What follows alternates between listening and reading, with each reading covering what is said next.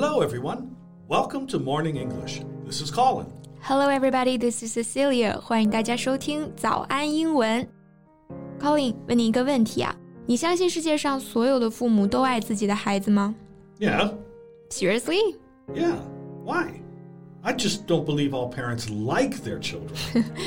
其实我在这点上，嗯，存疑哈。 well, that's because you've never been a parent. If you have your own child, you will know. No, personally, I totally get it. I am loved by my parents, so I know how it works. I believe I am capable of loving. 但是世界上真的有很多人让我觉得啊，他们真的不配为人父母，也不懂去爱。 Mm, well, that's true. I remember reading uh, this piece of news about someone tossing his son and daughter out of a window. Yeah, because he has an affair. Right. Ah, I can barely call him a father. I can hardly call him a human, actually. 没错，真的是禽兽不如哈。Unfortunately，像这样残忍杀害孩子、虐待孩子的新闻，在互联网上可以说是屡见不鲜啊。 Oh, and those who uh, use their children as a tool to make money. 嗯，是的，还有很多这种利用孩子、把孩子当成赚钱工具的，也非常的可恨。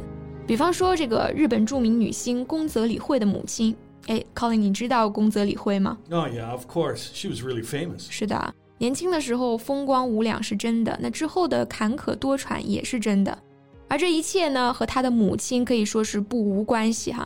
那透过他的母亲，我们也可以一窥藏在这种血缘关系之中的人性阴暗面。先来简单介绍一下宫泽理惠的从业经历哈。Uh, at the age of 11, she worked as a magazine model. After entering show business at the age of 15, she became the most popular starlet in Japan. 嗯，十五岁正式进入演艺圈，已经收获了相当大的知名度了。但是就是在这个时候呢，她的母亲做出了一个影响宫泽理惠一生的决定。 Right. Her mother persuaded the 18 year old to take nude photos for an album. And listen how she sugarcoated this. Beautiful things should be left in the beautiful moment. How absurd is that? Very absurd， 美好的事物要留在美好的当下。这句话是劝人拍裸照的时候用的吗？那很明显哈，这个母亲就是在强行美化这件事情。那刚刚 Colin 用到的这个词 sugarcoat 什么意思呢？sugar 我们知道它是指糖，那 coat 做动词呢，有给某物涂上一层，用某物覆盖某物的意思。比方说 cookies coated with chocolate，就是指外面涂有一层巧克力的曲奇饼干。Right. So, sugarcoat originally meant to coat an item of food with sugar. Now it also means to do something that makes an unpleasant situation seem less unpleasant. Right，大家可以想象一下啊，给一件本来不太愉快的事情裹上糖衣，是不是就是美化、粉饰这件事情的意思啊？所以呢，sugarcoat 做动词，它就表示美化、粉饰的意思。 Okay, let's not sugarcoat this. She is just trying to sell her daughter. Yeah. Uh, this parasitic mother even tried to send her underage daughter to the director's room in exchange for opportunities. I like it that you use the word parasitic. 大家还记得前年大火的电影《寄生虫》吗？它的英文名呢就叫做 parasite，表示寄生虫或者说像寄生虫一样的人。所以呢，parasite 的形容词形式就是刚刚说的这个 parasitic，重音放在第三个音节上，parasitic。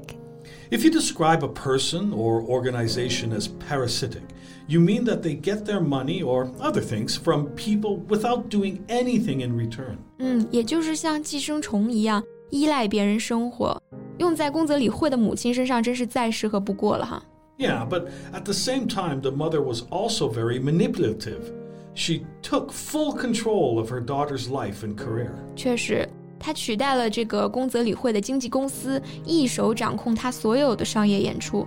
所以呢，你刚刚说他非常的 manipulative，这个词的动词原形是 manipulate，它表示操纵、控制，加上形容词词尾 eve，manipulative 就表示善于操纵的、会控制的、会摆布人的。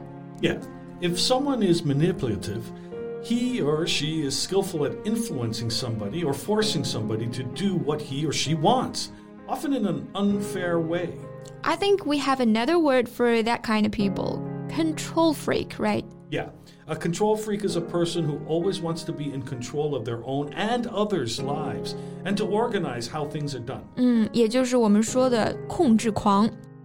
uh, in this mother's case, the problem might be more serious, but she definitely showed strong desire to control every part of her daughter's life. Yeah, including her marriage, of course. 没错，就是在和这个著名的相扑选手贵花田宣布订婚之后的两个月，由于母亲的反对，宫泽理惠就宣布解除婚约了。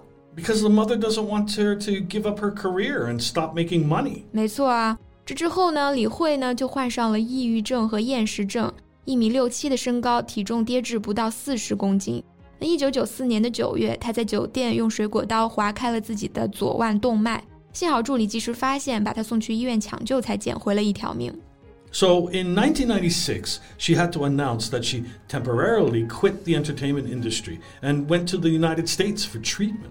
And at that year, she was only twenty years old。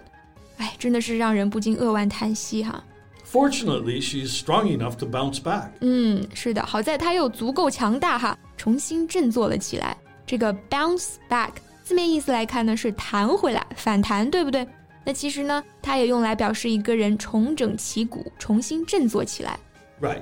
Here we say she bounced back because several years later she came back as an actress again. Yeah, she must have been really brave to do so, getting on with her career.